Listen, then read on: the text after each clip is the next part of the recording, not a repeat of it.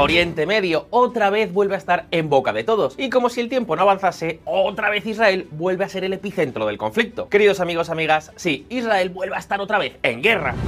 Israel declara formalmente la guerra a Hamas en su lucha por expulsar a los militantes de su territorio. Una gran movilización para acabar con un grupo terrorista. No es la primera vez que algo así ocurre. De hecho, en 1982 y en 2006, Israel lanzó dos guerras contra el Líbano para intentar acabar respectivamente con la Organización para la Liberación Palestina y con Hezbollah. Pero, ¿y si os dijera que este berenjenal que se ha montado ahora podría llegar a convertirse en toda una guerra abierta entre varios países? Seguramente nos pille por sorpresa. Al fin y al cabo, no sería la primera vez que sucede en Oriente Medio, ni desde luego tampoco Israel en específico. Pero os hago una pregunta. ¿Qué país podría ser el primero en declararle la la guerra al Estado hebreo? Pues muy seguramente el que ya está llamando a la puerta. El aviso de Irán a la ONU. Si Israel invade Gaza, intervendremos. Tenemos el dedo en el gatillo. Efectivamente, mis queridos amigos de VisualPolitik, Irán ya ha enviado algunos avisos sobre una posible guerra con Israel. Y esto no es moco de pavo. Pensadlo bien, Irán es una de las tres potencias regionales de Oriente Medio junto a la propia Israel y Arabia Saudí y cuenta con una capacidad militar nada desdeñable. Sin embargo, si bien esto supondría un fuerte shock a nivel internacional, los analistas ya están alertando de una posibilidad especialmente inquietante. Amigos, amigas, si Irán llegara a entrar en guerra con Israel, lo más seguro es que los Estados Unidos se verían arrastrados al conflicto. Y para muchos este sería el preámbulo de un conflicto mucho pero que muchísimo mayor. Y eso ha hecho que aquí en VisualPolitik nos hagamos unas cuantas preguntas. ¿Cómo han sido las relaciones entre Irán y los Estados Unidos? ¿Por qué le preocupa tanto a Washington una posible intervención de Irán en Israel. ¿Llegaría realmente la potencia norteamericana a atacar a la República Islámica? Y aún más importante, ¿tendría éxito? Hoy, queridos amigos, vamos a responder a todas estas preguntas, pero antes, empecemos la historia por el principio. En caída libre.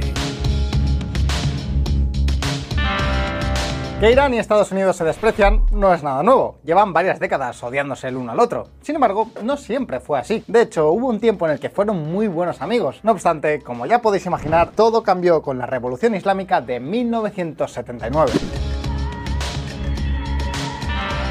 Años después de que Irán se independizara en 1943, Estados Unidos comenzó a acercarse a Irán tras ayudar a un grupo de militares iraníes a dar un golpe de estado y derrocar al primer ministro Mohammed Mossadegh, después de que éste nacionalizara la compañía de petróleos anglo-persa. Desde aquel momento, el Shah Reza Pahlavi, tremendamente impopular entre la población iraní, pero con un fuerte apoyo del tío Sam, llegó al poder. Fue entonces cuando la amistad entre Irán y Estados Unidos comenzó a florecer. Por ejemplo, en 1954, el Shah concedió un permiso de 25 años a empresas petrolíferas estadounidenses para que explotaran parte del petróleo nacionalizado. Más tarde, en 1957, ambos firmaron un acuerdo de cooperación nuclear que se convirtió en la base del programa nuclear de Irán y que le permitió conseguir su primer reactor nuclear en 1967. Y no solo eso, en 1972, durante una visita del presidente Richard Nixon al Shah, Estados Unidos prometió permitir a Irán la compra de sistemas de armas no nucleares si se comprometía a proteger los intereses de Estados Unidos frente a la Unión Soviética en Oriente Medio.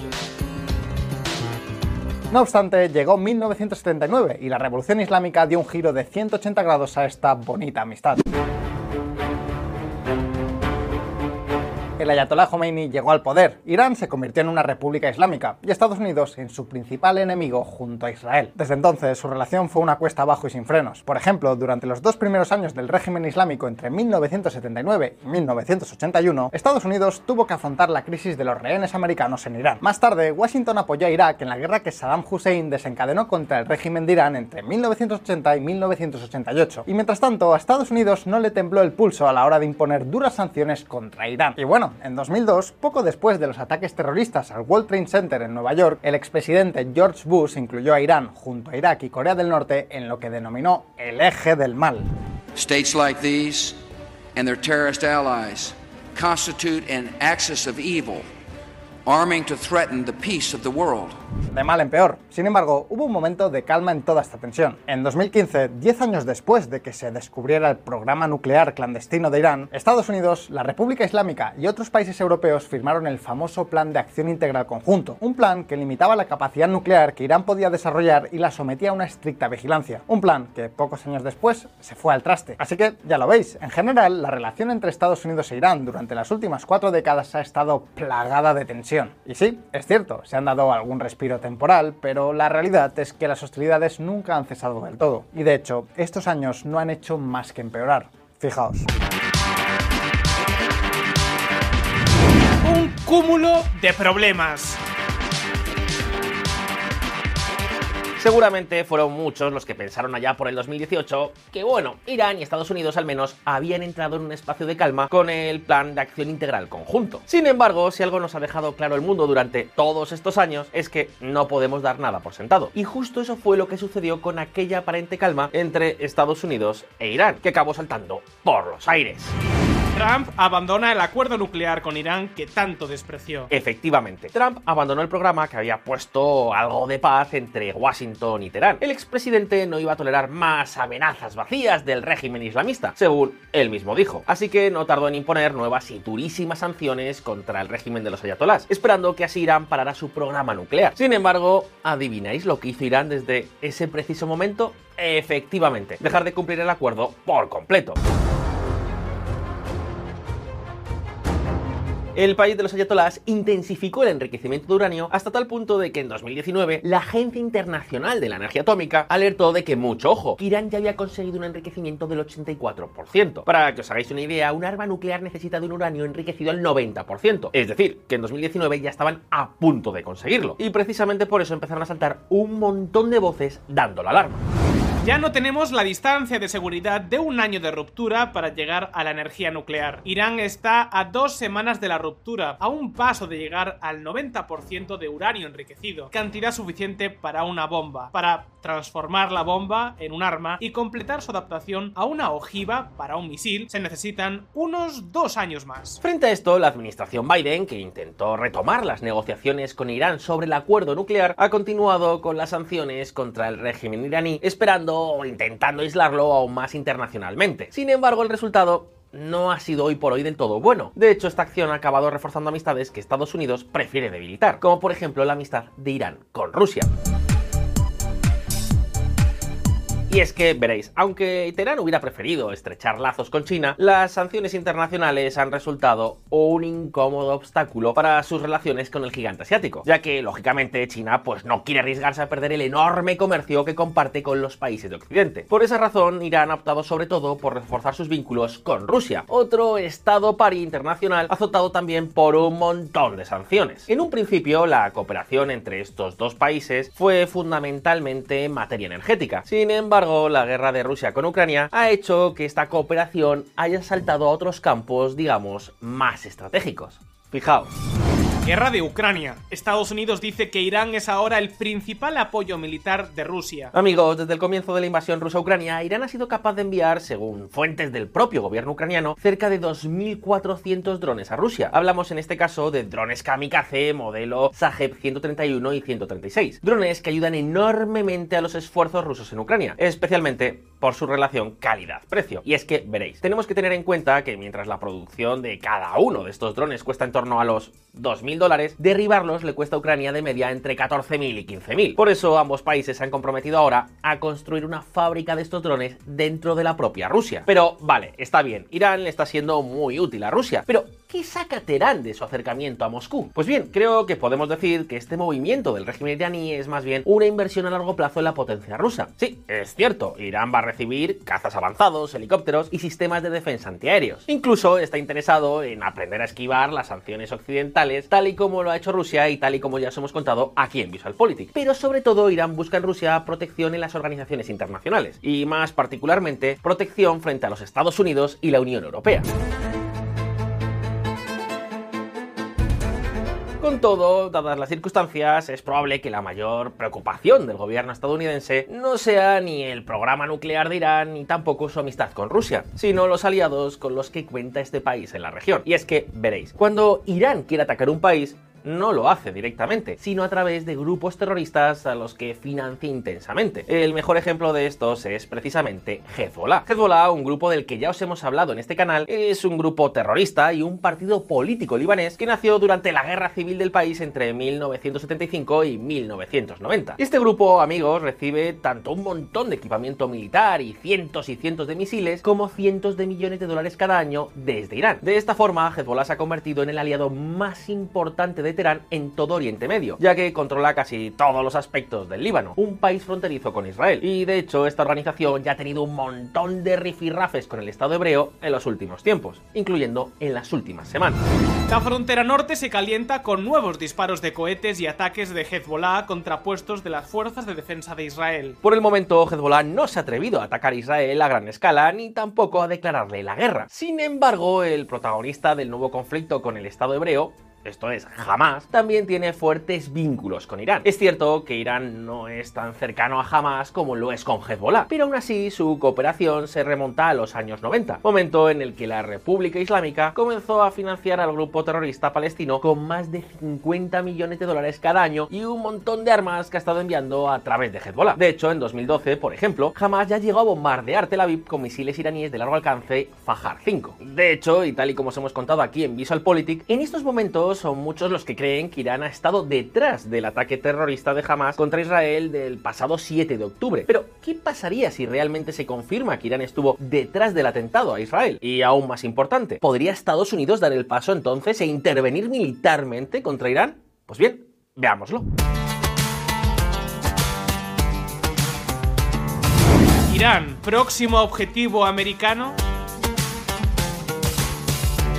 Ya os hemos contado que hay ciertas voces que sospechan que Irán estuvo detrás de los atentados contra Israel a principios del mes de octubre. El gobierno de Israel también lo cree firmemente, y la verdad es que todo apunta a que fue así. Sin embargo, desde Washington afirman que, bueno, que todavía no hay pruebas sólidas que confirmen la participación iraní en el atentado terrorista de Hamas. Pero independientemente de si Irán tuvo algo que ver o no, lo que sí ha dejado claro es que de continuar la respuesta israelí contra Hamas en Gaza, no dudarán en intervenir y comenzar un conflicto abierto contra Israel. Para muchos, esto llevaría a que Estados Unidos se uniera al conflicto en favor de Israel directamente. ¿Pero por qué? ¿Qué importancia tiene Israel para Estados Unidos? Pues veréis, además de ser uno de sus mejores aliados, Israel ha tenido una importancia estratégica crucial para los Estados Unidos desde el año 1967. En la Guerra Fría le sirvió como una especie de dique de contención de base avanzada frente a la influencia soviética en Oriente Medio. Y hoy, en cierto modo, lo es frente al radicalismo islámico y a las potencias que pretenden socavar los intereses del tío Sam. Por su lado, Israel comparte con Estados Unidos su experiencia, su información de inteligencia y llegado el caso todo un ejército preparado para cualquier contingencia. Por eso, la cooperación entre estos dos países a nivel militar, económico y tecnológico ha sido tan intensa. Así que hay pocas dudas de que si Irán atacara a Israel, Estados Unidos intervendría directamente en el conflicto. Aunque, eso sí, en estos últimos años, cuando Israel ha chocado contra Irán, la respuesta ha sido directamente israelí y ha sido contundente.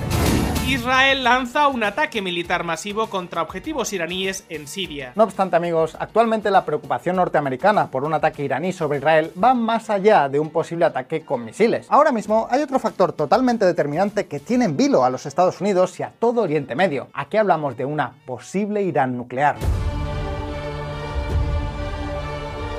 Y es que veréis, si bien es cierto que los expertos indican que Irán puede tener ya en su posesión suficiente uranio enriquecido al 90%, estos aseguran que aún tardaría entre 6 y 24 meses para poder desarrollar un arma nuclear. No obstante, y aunque la inteligencia de Estados Unidos asegure que Irán no reabrió su programa de desarrollo de armas nucleares en 2022, la realidad es que no podemos estar del todo seguros en cuanto a si Cuenta ya con algún arma nuclear o no. Hay que tener en cuenta que desde que Estados Unidos se retiró del Plan de Acción Integral Conjunto en 2018, la transparencia iraní en materia nuclear ha sido casi nula. Y no solo eso, también debemos tener en mente que el ensamblaje de un arma nuclear puede hacerse perfectamente bajo tierra, haciendo con ello inútiles los análisis por satélite.